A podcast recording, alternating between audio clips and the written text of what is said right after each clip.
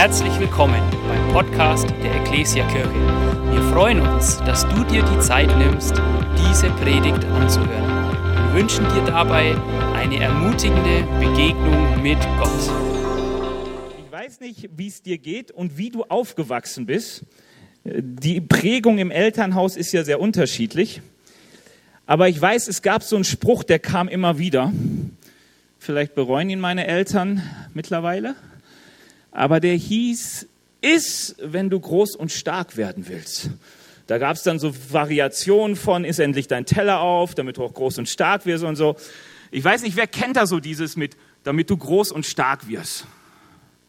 Okay, wer erzieht seine Kinder auch so? So ab und zu mal. Ja, also gerade das, das, hat was bewirkt, weil A wollte ich groß werden, wollte stark sein und dieser Drang endlich erwachsen werden, endlich 18 sein, endlich tun und lassen können, was man will. Ihr kennt das vielleicht, das ist ja so ein innerlicher Drang, bis man dann 18 wird und weiter sein Teller leer ist und irgendwann merkt, ich bin jetzt groß und stark, wie ändere ich das wieder ab mit dem Leeressen des Tellers? Und so, ich weiß nicht, wenn du heute so auf dein Leben guckst, wie du das Groß- und Starkwerden und das Erwachsenwerden beurteilen würdest. Ob du sagen würdest, hat ganz gut geklappt. Ich habe, das ist tatsächlich im Gedächtnis geblieben, in meiner Schule Folgendes erlebt, Oberstufe, und einer sagte, endlich, als er 18 wurde, endlich bin ich erwachsen. Und der Lehrer, also, du bist jetzt volljährig, erwachsen noch lange nicht. Und äh, das hat zum Nachdenken gegeben, was er damit meint. Er hat dann so Sachen noch wie Reifeprüfung und alles Mögliche gesagt. Aber vom Prinzip her glaube ich, Sonny hat das schon angeschnitten, dass sie sagt, hier mancher ist erwachsener als sie. Dass man etwas merkt, dass Reife nichts mit dem Alter zu tun hat. Ähm, gar nichts. Also du wirst manchmal sehr alte, unreife Menschen finden, von denen man denkt, wann werden die endlich erwachsen? Und manchmal auch sehr junge Menschen, wo man denkt, die sind ja schon so Junggreise mehr oder weniger. Warum sage ich das? Weil ich glaube, im Geistlichen ist es genauso. Die meisten von uns, die Jesus kennenlernen, wollen geistlich erwachsen werden und sagen, ich will mündig sein, ich will mich nicht bevormunden lassen von irgendwelchen Pastoren und sonst was. Ich möchte geistlich erwachsen sein. Und das Schöne ist, dass die Bibel dazu ermutigt und auffordert und, und das Neue Testament richtig dahinterher ist. Ich habe euch einfach mal so zwei Beispiele mitgebracht. Ähm, übrigens das Predigtthema heute im Glauben erwachsen werden, Kennzeichen geistlicher Reife. Ähm, und einfach mal so zwei Beispiele biblisch, wo das steht. Hebräer 6, Vers 1, weil uns nun aber daran liegt, dass ihr im Glauben erwachsen werdet, wollen wir nicht bei den Anfangslektionen der Botschaft von Christus stehen bleiben, sondern uns dem zuwenden, was zur Reife im Glauben gehört. Und richtig zielorientiert der Römerbrief, der sagt, schon von aller Zeit hat Gott die Entscheidung getroffen, dass sie ihm, also wir ihm gehören sollen. Darum hat er auch von Anfang an vorgesehen, dass ihr ganzes Wesen so umgestaltet wird, dass sie seinem Sohn gleich sind. Also erwachsen sein im Glauben, so die Reife zu haben, die auch Jesus hatte. Man merkt, das ist ein gutes Ziel. Und für mich war die Frage, die ich mir so gestellt habe, die mich heute bewegt, ist, was sind eigentlich Kennzeichen vom Erwachsensein im Glauben? Warum? Weil ich weiß, dass man sich oft auch im Natürlichen für erwachsen hält und es eigentlich noch gar nicht ist. So, es gibt ja diese Zeit des Halbstarkseins. Das ist ja da, wo man besonders denkt, man hat alles begriffen und erst lernen muss, dass die Welt viel größer ist als das, was man selbst bisher erkannt hat. Und ich glaube, auch im Geistlichen ist es so, dass wir uns manchmal für mehr halten, als wir sind. Oder manchmal den falschen Weg einschlagen, um im Glauben erwachsen zu werden. Aber ich glaube wirklich und bin überzeugt, dass es so der Wille Gottes ist, dass wir mündige, reife Christen sind und werden und uns auf diesen Weg gut begeben. Mein erster Punkt heißt Mündigkeit. Ich glaube, zum Erwachsenen-Dasein, auch im echten Leben, gehört, dass man mündig ist. Das heißt, dass man selbst entscheiden kann, was richtig und falsch ist. Und wenn man diese Mündigkeit dann gut lebt, dann trifft man gute Entscheidungen eigenverantwortlich. Das ist ja das, was man manchmal vergisst, wenn man 18 wird, dass die Freiheit zunimmt, aber auch die Verantwortung. Ja? Ich weiß, früher auf den Baustellen stand immer, heute glaube auch noch, betreten verboten, Eltern haften für ihre Kinder. Das hat mir immer gesagt, okay, wenn ich die Baustelle jetzt betrete, muss ich aufpassen, meine Eltern kommen ins Gefängnis, die werden verhaftet. So mit der Zeit lernt man, dass das anders ist, aber was ich immer wieder im Leben bedauere, seit meinem Erwachsensein, dass die Fehler, die ich mache, ich selber ausbaden muss. Ich habe das gemerkt so bei meinem ersten Autounfall. Also jeder von euch schon mal gehabt, oder? So mit dem Auto irgendwas gemacht, wo man übermütig war. Ich weiß, ich bin bei Schnee gefahren, mein Vater hat mich gewarnt, ich dachte, alles kein Problem, ich fahre langsam mit meinen Sommerreifen. Ähm, hat alles irgendwie nicht funktioniert. Das Erste, was ich tat, als ich da am LKW hing, aussteigen, meinen Vater anrufen. so, der mich beruhigte und versuchte, mich down zu bringen, aber äh, der hat dann tatsächlich auch ein bisschen von der Verantwortung übernommen, was die Finanzen angeht. aber ich merkte, okay, irgendwie brauche ich doch eigentlich die Sicherheit, dass mir meine Eltern noch helfen, die Verantwortung zu tragen, die ich plötzlich habe. Und dass Reife tatsächlich ein Prozess ist, der länger dauert als 18 Jahre. Im Geistlichen klingt das tatsächlich ähnlich. Hebräer 5, 13 und 14 heißt es, wer nur Milch verträgt, ist laktoseintolerant. Nein, wer nur Milch verträgt, nein, ist es nicht. Ach, egal. Äh, wollte witzig sein. Wer nur Milch verträgt, ist ein Kind und hat noch nicht die nötige Erfahrung, um sein Leben so zu gestalten, wie es nach Gottes Wort richtig ist. Feste Nahrung hingegen ist für Erwachsene, für reife, für mündige Menschen also, deren Urteilsfähigkeit aufgrund ihrer Erfahrung so geschult ist, dass sie imstande sind, zwischen Gut und Böse zu unterscheiden. Gott wünscht sich von jedem von uns, dass wir so geschult sind, dass wir so erfahren sind, dass wir selbst entscheiden können, was gut und was böse ist, und zwar im geistlichen, göttlichen Sinn. Gott möchte, das ist das Kennzeichen reifer Christen, dass sie Entscheidungen treffen können in der Art und Weise, wie Gott sie selbst treffen würde. Also, dass man selbst sagen kann, doch, ich weiß, das ist das, was Gott in meiner Situation tun würde. Das hat mit Mündigkeit zu tun, das hat mit Erfahrung zu tun, dass man lernt, die Stimme Gottes zu hören und ihr zu gehorchen. Und beide Erfahrungen sind ja total wichtig. Also ich weiß, ich habe viel, viel früher die Stimme meiner Eltern gehört, bevor ich ihnen gehorcht habe. Und immer wieder bis heute muss ich die Erfahrung machen, dass in der Stimme meiner Eltern oft mehr Weisheit liegt als in meinen eigenen Gedanken. Wenn du als mündiger Mensch, als jemand, der erwachsen wirst, oft dieses Ziel hast, ich will frei sein, losgelöst von meinen Eltern und alles eigenständige Entscheidungen treffen, ist Mündigkeit bei einem Christen etwas anders. Weil der mündige Christ oder der Christ überhaupt sagt, ich will Jesus gefallen und ihm ehren. Und alles, was ich tue, ist, ich möchte Entscheidungen treffen in meinem Leben, die Gott ehren und ihn groß machen. Das heißt, der mündige Christ ist der Christ, der gelernt hat, seine Entscheidung so zu treffen, dass das, was dabei herauskommt, Gott ehrt und ähm, ihm, ihm die Ehre zukommen lässt. Römer 12, Vers 2 sagt das folgendermaßen, richtet euch nicht länger nach den Maßstäben dieser Welt, sondern lernt in einer neuen Weise zu denken, damit ihr verändert werdet und beurteilen könnt, ob etwas Gottes Wille ist, ob es gut, ob es Gott Freude daran hat und ob es vollkommen ist. Das Wichtige, was man hier sieht, ist, geistliche Mündigkeit ist ein Prozess.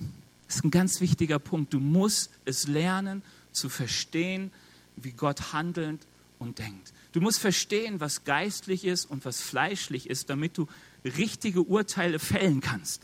Also die Bibel sagt uns nicht, guck drei Videos an bei YouTube und dann wirst du schon die Meinung Gottes erfahren.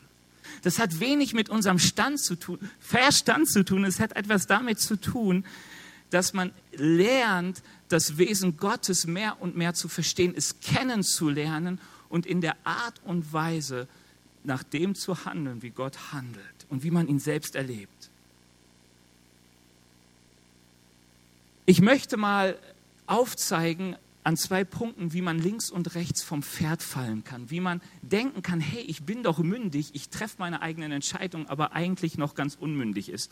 Weil es, man kann ja sagen, hey, ich treffe meine eigenen Entscheidungen, ich weiß für mich, was richtig und was falsch ist, deshalb bin ich ein mündiger Christ. Ich habe festgestellt, wenn ich meinen Neffen frage, Salami oder Käse, dann ist seine Antwort immer Marmelade.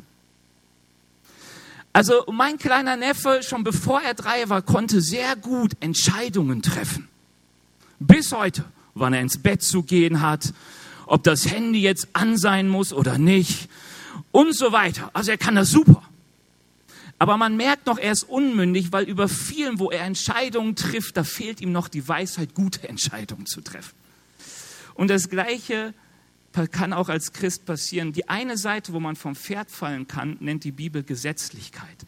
Man versucht, den Willen Gottes daran festzumachen, dass man sich immer starr an vorgeschriebenen Regeln hält. So wie wir das vielleicht aus dem Alten Testament kennen, da ist ein Gesetz und wenn du das auswendig kennst und genau tust, was da geschrieben ist, dann bist du mündig. Das Neue Testament sagt, dass das keine Form von Mündigkeit ist, weil du dadurch nicht lernst, die Stimme des Heiligen Geistes zu hören, die Stimme Gottes zu hören, sein Wesen zu verstehen, sondern dass es eigentlich nichts weiter ist, als einer Religion nachzugehen und irgendwie in Form von Regelwerken ein gerechtes Verhalten aufzubauen. Meistens wird es dadurch sichtbar, wenn du von dieser Seite fällst, daran, dass man Menschen schnell verurteilt, die es anders machen als einer selbst. Also wenn du überlegst, vielleicht bin ich mündig oder bin ich nur gesetzlich, dann musst du mal in dein Herz gucken, vielleicht deinen Mund angucken, in deinen Verstand gucken. Wie oft verurteilst du andere Menschen und ganz besonders andere Christen in der Art und Weise, wie sie ihren Glauben leben? Die Bibel wird davon sagen, die, die, die Leute, die gesetzlich sind, die schwach sind, die sich immer versuchen, an Regelwerke zu halten, die verurteilen andere, so heißt es in Römer 14. Die andere Seite von Gesetzlichkeit ist übrigens die Gesetzlosigkeit. Also es ist manchmal so ein Irrtum leider in christlichen Kreisen, dass man denkt, okay, wenn ich nicht gesetzlich sein soll, dann habe ich mit Regeln und Werken und Gesetzen und so gar nichts mehr am Hut. Das ist gar nicht so gemeint, sondern die Gesetzlosigkeit oder der gesetzlose Christ ist der, der alles anhand seines Verstandes und seiner Gefühle beurteilt und danach handelt. Auch er sucht nicht wirklich das Wesen Gottes zu verstehen. Auch er lässt sich nicht durch den Heiligen Geist verändern, sondern er nimmt einfach das, was er schon immer hatte und beurteilt die Dinge. Ich merke immer wieder, dass es eine unheimliche Gefahr ist. Der Römerbrief, Römer 12, das, was hier steht, sagt ja, hey, ihr müsst euer Denken verändern lassen der wichtigste Prozess im christlichen Erwachsenwerden, im geistlichen Erwachsenwerden ist eine Veränderung unserer Denkweise, ist eine, eine Veränderung unseres Herzens, nämlich dass es Jesus ähnlich wird. Weißt du, ein Gesetz kann dein Handeln verändern, ohne dass es dein Inneres verändert. Weißt du, es kann sein, dass ich permanent am liebsten jeden von euch umbringen würde, weil ich wütend auf euch bin. Könnte ja sein. Die Bibel sagt, Mord fängt da schon an, wo ich jemanden bestimpfe und verachte. So, und der einzige Grund, warum ich das nicht tue, ist, weil ich weiß, 15 Jahre Gefängnis oder 20 oder keine Ahnung, bis wo es gehen kann, die gefallen mir nicht. Ich lasse es lieber. Aber die Bibel würde sagen, in deinem Herzen kannst du ein Mörder sein, auch wenn du es nach außen nicht bist. Denkt an die Bergpredigt. Und Gott sagt, dass wo, wo eigentlich geistliche Mündigkeit herkommt, ist da, wo mein Inneres verändert ist. Und durch mein verändertes Inneres, dass ich weiß, Gott liebt Menschen, Gott, Menschen sind wertvoll. Ich darf sie gar nicht verurteilen. Ich darf nicht schlecht über sie reden. Sie sind so wertvoll. Dadurch fängt sich an, mein Handeln zu verändern. Ich fange an, gute Entscheidungen zu treffen, weil in meinem Innern der Geist Gottes wohnt und mein Denken regiert. Wenn ich das nicht gelernt habe, kann es nicht so sein, dass ich gute, mündige, reife Entscheidungen treffe. Wie kann ich gute, reife Entscheidungen treffen? Wie kann ich mein Denken verändern lassen? Ich habe mein Beispiel vergessen. Ich wollte euch sagen, der wichtigste Punkt ist, den man immer hört, liest die Bibel. In der früheren Gemeinde wurde Timotheus von Paulus aufgefordert, vergiss das Vorlesen nicht. Kannst du dich erinnern, dass hier lange aus der Bibel vorgelesen wird? Zu Weihnachten, die Weihnachtsgeschichte vielleicht. Warum sagt Paulus das ganz einfach? Wenige Leute konnten damals lesen und noch viel weniger hatten die Bibel daheim. Auch die meisten konnten sich kein Smartphone leisten. Also die, die, der Zugang zu schriftlichen Dokumenten, auch zu der Bibel, war erheblich wenig möglich. Und deswegen sagt Paulus etwas Timotheus, du musst dran denken, immer schön Bibel vorzulesen in der Gemeinde, damit Menschen das Wort Gottes kennen und es verstehen, damit sie eine Grundlage dafür haben, mündige Entscheidungen zu treffen. Es geht nicht darum, Theologiestudium zu machen. Es geht darum, einfach das Wort Gottes zu kennen und zu lernen, wie dieses Wort in mein Leben hineinredet, nach dem Willen und nach dem Denken Gottes zu handeln. Wenn du bis jetzt denkst, oh Mann, Bibel lesen regelmäßig schwierig, dann bitte veränder das, damit du mündig werden kannst. Lies einfach die Bibel und die Dinge, die du dann verstanden hast, die tu einfach. Und so wirst du ein mündiger Christ. Ohne Bibelschule, ohne all die Sachen. Die, in Apostelgeschichte 17 werden die Byrianer besonders, besonders, besonders wertgeschätzt. Da heißt es, sie waren besonders edle Leute. Wisst ihr warum? Weil als Paulus predigte, gingen die Leute aus Beröa hin und überprüften, ob das, was Paulus ihnen sagte, sich mit dem verhält, was in der Schrift steht. Und Paulus sagt, das ist absolut ein Zeichen mündiger Menschen, dass sie etwas hören und es nicht gleich glauben, sondern gucken, verhält es sich so mit dem Wort Gottes. Deswegen lade ich euch ein, nach der Predigt prüft doch mal, ob der Pastor überhaupt richtig predigt. Lest doch mal Römer 12. Nehmt euch Zeit für das Wort Gottes, dass das Wort Gottes in euch leben kann. Es ist das Wesen Gottes, das anfängt in euch zu leben. Vieles verstehe ich bis heute nicht, was in der Bibel steht. Und viele intelligente Bücher helfen mir nicht, dort wirklich weiterzukommen. Aber ich merke immer wieder, dass Gott in mir Dinge lebendig macht anfängt, da wo es nötig ist, sie zu sagen, Benny, so ist es jetzt richtig, lass dich leiten durch mein Wort. Aber die Grundlage dafür ist die Bibel. Die Grundlage dafür ist die Bibel. Lies deine Bibel regelmäßig. Und die Bibel, die ich euch mitbringen wollte, die auch oben auf meinem Schreibtisch lag, ähm, heißt Begegnung fürs Leben. Also wenn du sagst, ich verstehe die nicht, dann liegt es vielleicht daran, dass du eine komische Übersetzung liest. Wenn ich Luther lesen würde, hätte ich bis heute nicht viel verstanden in der Bibel. Einfach weil ich die Sprache nicht verstehe, keinen Zugang zu ihr bekomme, obwohl es Deutsch ist. So, liest mal äh, Neues Leben Übersetzung und das, das, äh, nicht Neues Leben, also Begegnung fürs Leben, weil da sind auch immer so Bezugspunkte. Wie kann ich das, was ich da lese, auf mein Leben anwenden? Es ist wirklich gut, um Spaß und Freude am Bibellesen zu bekommen. Bitte also wenn du jetzt hier sitzt und es bis jetzt noch nicht hast, also jetzt nochmal so ganz eindrücklich, wenn du bis jetzt denkst, also so regelmäßig Bibel lesen, ah, so, so vielleicht mal so eine Zeile, Losung und so, wenn du das bis jetzt so hast, dann musst du dir jetzt aufschreiben, Begegnung fürs Leben, bestellen bei Amazon, kostet 50 Euro, sehr gut investiertes Geld. Kannst du auch bei deinem Bücherladen hier irgendwo in der Nähe bestellen für 50 Euro, überhaupt kein Ding. Sehr gut investiertes Geld, das ist die Grundlage für Mündigkeit damit man dann tut, was Gott einem sagt. Und das führt uns zu Punkt 2. Innere Stärke. Ich glaube, äh, so heute in ist dieser Begriff Resilienz, oder? Ja, äh, den finde ich sehr schwierig, deswegen innere Stärke. Ähm, wenn du Mündigkeit hast und für dich weißt, wie du gute Entscheidungen triffst, dann weiß man, dass das nächste Hindernis ist, dass diese Entscheidung auch in die Tat umgesetzt wird, die Kraft, die man hat, die Entscheidung umzusetzen. Also ein ganz typisches Beispiel für, da kann man noch etwas mehr erwachsen werden, ist der Punkt, wenn man nicht Nein sagen kann. Du kannst noch so gute Entscheidungen für dich treffen. Wenn du sagst, ich werde meinem Chef sagen, dass ich das nicht tun werde, aber nicht Nein sagen kannst, dann wirst du dauernd fremdbestimmt sein. Wer kennt das? Was wie viele Lügner hier sind. Ja. Aber ihr seid mündige Menschen, ihr könnt tun, was ihr wollt, wenn der Prediger irgendwas sagt. Überhaupt keine Frage, sehr gut. Ja, natürlich kenne ich das. Ich will etwas tun und der äußerliche Druck empfinde ich so arg, dass ich irgendwie nicht Nein sagen kann oder Ja sagen kann.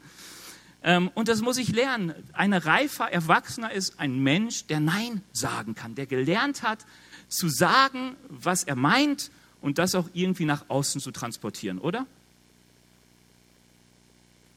So, man würde sagen, wenn du schlecht Nein sagen kannst, wenn du dauernd machst, was andere von dir wollen, dann muss dein Selbstvertrauen gestärkt werden.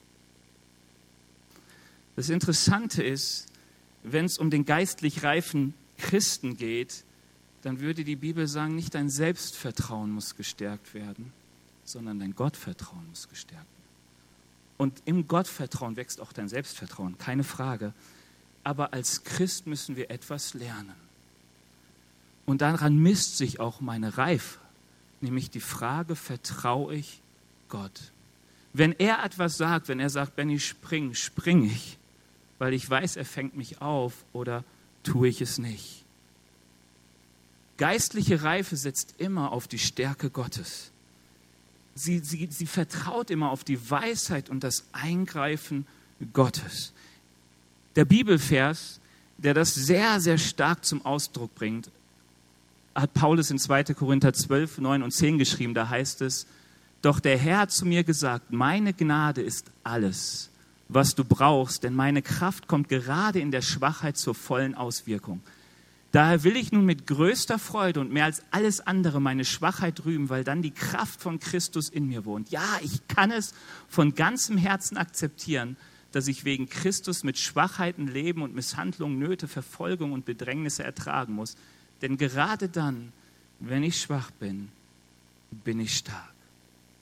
Paulus hat etwas gelernt. Es kommt nicht auf seine Kraft an. Es geht nicht kommt nicht auf sein Selbstvertrauen an. Es kommt nicht darauf an, wie viel Power er hat, um seine Träume zu verwirklichen. Er sagte, mein größtes Ziel ist es, Gott zu ehren.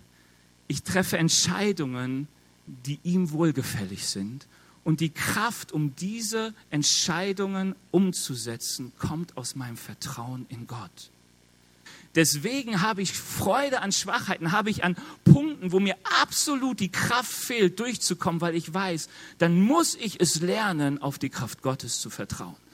Als Paulus nach Jerusalem ging, wurde ihm dauernd gesagt in Gemeinden, Paulus, wenn du nach Jerusalem gehst, wirst du viel Leid erfahren. Und ich habe mir gefragt, was wäre, wenn das hier passiert? Ich sage, hey Leute, morgen gehe ich nach Ansbach. Und Leute kommen zu uns und sagen, Benny, ich habe den Eindruck, wenn du da hingehst, du wirst richtig viel Leid erfahren, du wirst Schläge erfahren, dir wird es richtig schlecht gehen. Dann könnte es dazu führen, dass ich sage, oh, eindeutig ein Zeichen, ich gehe nicht. Dafür habe ich gerade nicht die Kraft. Oh, das fühlt sich nicht gut an. Und Paulus sagt, ich weiß, dass es kommt, aber Gott sagt mir ganz klar, geh. Und Paulus sagt, ich kann gehen und ich kann die Nöte und ich kann die Schwierigkeiten, all das durchmachen, weil ich weiß, in meiner Schwachheit ist Gott stark. Also zu lernen, zu glauben, trotz aller widrigen Umstände, sich auf Gott zu verlassen. Was sind die beiden Seiten, von denen man fallen kann?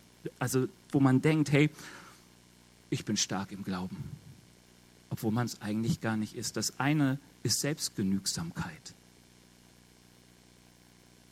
Wenn man merkt, hey, ich habe mein ganzes Leben im Griff und wenn wirklich Gott mich irgendwo hinhaben will oder etwas anderes tun will, dann kann das ja, ist ja Gott, der hat alle Macht.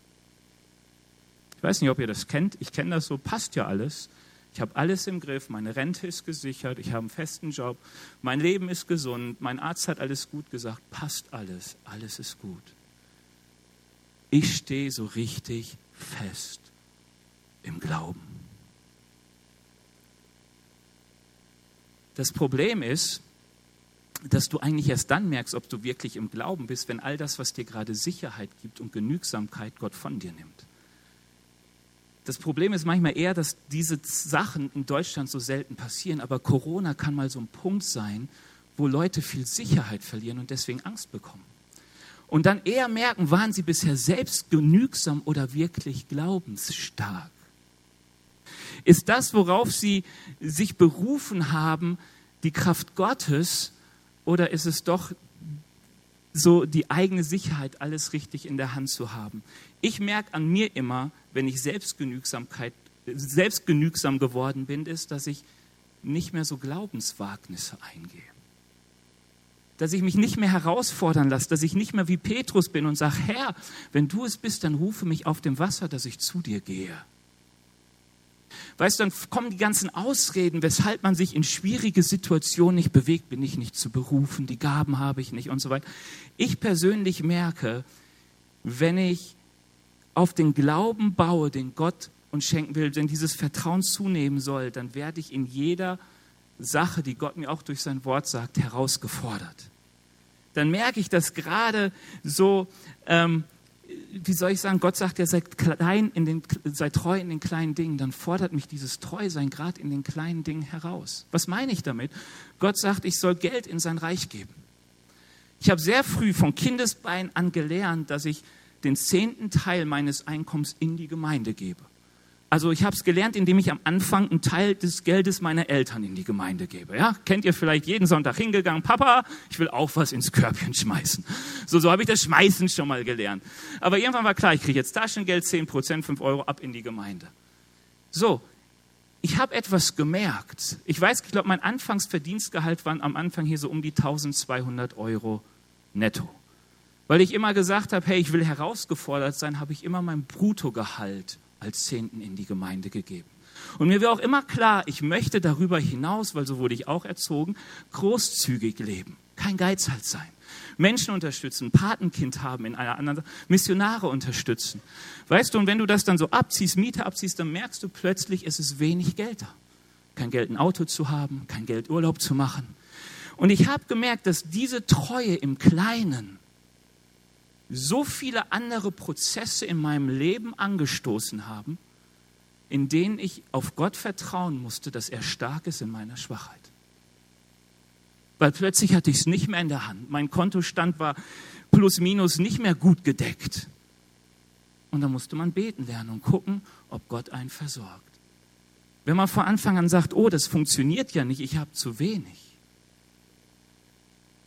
unter Umständen selbstgenügsam ist, sich nicht herausfordern lässt, dann wird man immer wieder merken, wie man im Gottvertrauen nicht wächst. Die andere Seite vom Pferd zu fallen ist übrigens Übermut und Stolz, dass man mehr tun will, als Gott in einen hineingelegt hat. Ist auch ganz wichtig. Ihr kennt das wahrscheinlich, wenn man sich vergleicht mit links und rechts. Oh, Reinhard Bonk hat vor einer Million Menschen gepredigt, dann ist das auch meins. Wieso sollte er mehr sein als ich? Und dann macht man das und vieles geht auch leider im frommen Kreise an äh, wie soll man sagen, verloren, weil Menschen übermütig sind. Auch eine Form von Unmündigkeit. Das wissen wir aus der Zeit, wo wir alle halbstark waren. Da tut man vieles und überschätzt sich gerne, zeigt aber auch, man hat noch Potenzial, erwachsen zu werden. Letzter Punkt, ein kurzer Punkt, aber ganz wichtiger Punkt. Ich glaube, dass zum Erwachsensein Gestaltungsfreiheit gehört. Nimmt die Verantwortung zu, steigen auch die Optionen für was, in was und wie ich mein Leben investiere. Und ich glaube, dass unsere Gesellschaft relativ so dieses Motto verfolgt, setz die Mittel und die Macht ein, die du hast, um dich selbst zu verwirklichen. Keine Ahnung, ob ihr das anders erlebt, aber ich meine, das ist so das, was ich oft mitbekomme, dieses, hey, ich habe das, was ich habe, das, was ich erkannt habe, meine innere Kraft, all das soll dazu dienen, dass es mir gut geht. Interessant ist, dass christliche Mündigkeit völlig verdreht ist diesbezüglich. Also ich habe das mal mit Römer 15, 1 bis 2 mal so festgemacht. Übrigens unheimlich interessante Kapitel Römer 14 und Römer 15 mal daheim zu lesen zu dem Thema. Da heißt es, wir als die im Glauben Starken sind verpflichtet, die Bedenken der Schwächeren ernst zu nehmen, statt in selbstgefälliger Weise nur an uns zu denken. Jeder von uns soll auch auf den anderen Rücksicht nehmen und danach fragen, was gut für ihn ist und was ihm im Glauben weiterhilft. Die Bibel sagt uns, dass geistliche Mündigkeit damit zu tun hat, dass ich meine Erkenntnis, das, was ich erfahren habe, meine Kraft, all das einsetze, um Menschen weiterzuhelfen, im Glauben zu wachsen. Die Bibel redet davon, dass ein, ein, ein erwachsener Christ alles dafür setzt, sich selbst zurückzunehmen, um Gott die Ehre zu geben, um Menschen zu dienen. Das hat mit Mündigkeit zu tun. Das merkt man, wenn man guckt, was uns die Bibel sagt, wie man links und rechts vom Pferd fallen kann. Das eine, wie man vom Pferd fallen kann, ist, dass man aufgeblasen ist. Also das, im Sport schafft das ja angeblich Anabolika. Also man, man nimmt Mittel, die einen stark und groß erscheinen lassen, aber da ist nicht so viel hinter. So, die, im christlichen Kreise, im geistlichen Sicht ist das, sagt die Bibel, wenn Menschen sehr viel Wissen haben, aber ihnen die Liebe fehlt, es umzusetzen und den anderen groß zu machen. Deswegen aufgeblasen. Aufgeblasen oder stolz sind die Leute, die Wissen haben ohne Liebe. Ich habe das mal in meiner geistlichen Entwicklung erlebt. Ich weiß nicht, wer die PEC noch kennt, wem das noch ein Begriff ist, war in Berlin, ich glaube 2001, Pfingst-Europakonferenz, eine Woche in Berlin. Sämtliche Christen, viele Christen, Straßeneinsatz, alles Mögliche. Ich als junger Bibelschüler mit dabei auf der Straße. Auf der Straße war auch eine, man sagt heute Sekte, Ivo Sasek-Menschen. Keine Ahnung, ob ihr schon mal gehört habt. Die protestierten gegen uns Christen. Also sind Christen, haben gegen Christen protestiert, weil die Röcke zu kurz sind und alle möglichen Sachen, also überhaupt verwahrlost. Deswegen standen da immer wieder Leute bei den Evangelisationen dabei mit Plakaten gegen uns. Und weil ich ja gut drauf war und wusste, gut in Erkenntnis geschult, Bibelschüler, bin ich mit ihnen hin und habe es einfach geliebt, mit ihnen zu diskutieren. Einfach so geliebt meine Freundin damals kam dann zu mir und sagt, Benny, du bist ganz schön lieblos. Ich so, warum? Das sind einfach Idioten, dem muss man doch die Wahrheit klar sagen. Eindeutig. Wie kann man nur? Dann passierte etwas Dummes. Peter Schneider sah diese Leute auch. Missionar, mittlerweile 75 Jahre, ging zu ihnen hin und fragte ganz freundlich, sag mal, warum seid ihr hier? Was bewegt euch? Und dann sagten sie ihm, was ihn so bewegt, wieso die Christen so verwahrlost sind und keine Ahnung. Und dann sagte er, hey, ich kann manches von euch verstehen, aber habt ihr gelesen, dass die Liebe, in der wir leben sollen, Sünden, Sünden zudeckt und nicht aufdeckt? Und sie sagten, wie, wo steht das? Dann haben sie miteinander das gelesen. Dann haben sie ihre Plakate eingepackt und sind gegangen. Und ich musste sehen, ein gutes Beispiel für einen aufgeblasenen Benny. Viel Erkenntnis, wenig Liebe. Eine Seite, wie man runterfallen kann. Ich weiß ja so viel, ich bin schon so lange dabei, dieses und jenes, ich habe alles verstanden. Wenn, wenn nicht die Liebe wächst, die anfängt, das, was ich erkannt habe, in andere zu investieren, um sie breit weiterzubringen im Glauben, voranzubringen, habe ich nicht viel erkannt und bin ich, habe noch viel Potenzial, erwachsen zu werden. Der andere Punkt ist Gleichgültigkeit, die andere Seite vom Pferd. Dass ich sage, hey, ich habe mit allem nichts zu tun, kann doch jeder leben, wie er will, bin ich der Hüter meines Bruders, was soll das alles?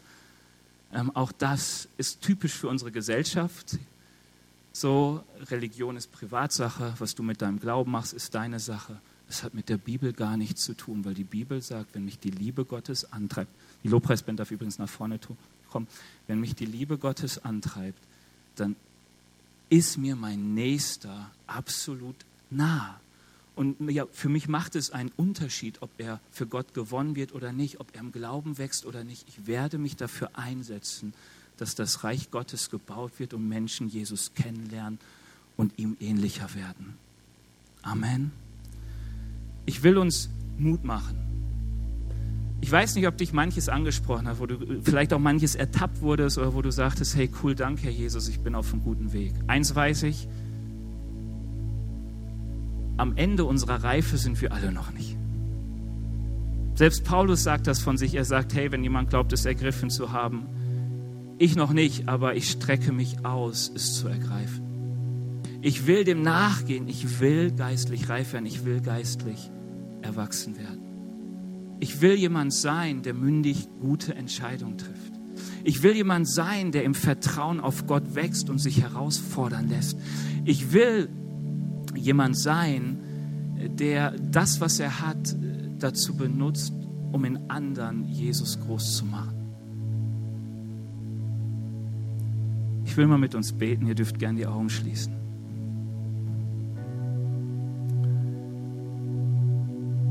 Ich lade dich ein, dass du ganz bewusst dich jetzt mal so Gott näherst. Es ist eigentlich so genial, dass Gott zu jedem von uns persönlich reden will, zu jedem von uns persönlich Beziehung pflegen will.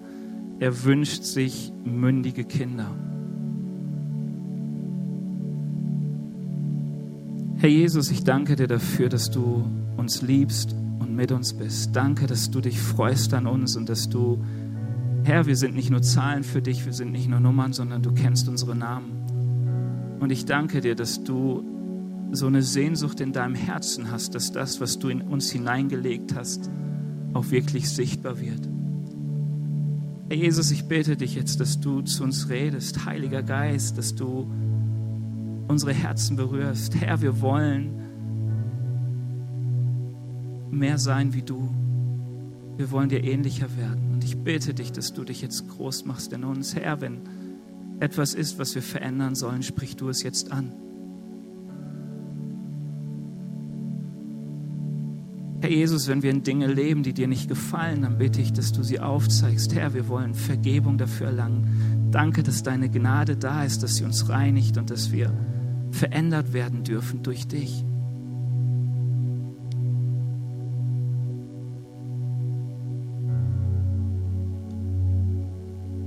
Herr Jesus, ich bete dich, dass deine Liebe in uns zunimmt und wir ein Licht sind in unserer Gesellschaft, ein Licht sind in unserer Zeit. Herr, dass wir dir die Ehre geben, dass wir dir Ehre geben und Menschen dienen. Herr, dass wir uns nicht mitziehen lassen durch all den Individualismus, durch, durch all den Egoismus. Herr Jesus, reinige unsere Herzen, richte sie aus auf dich.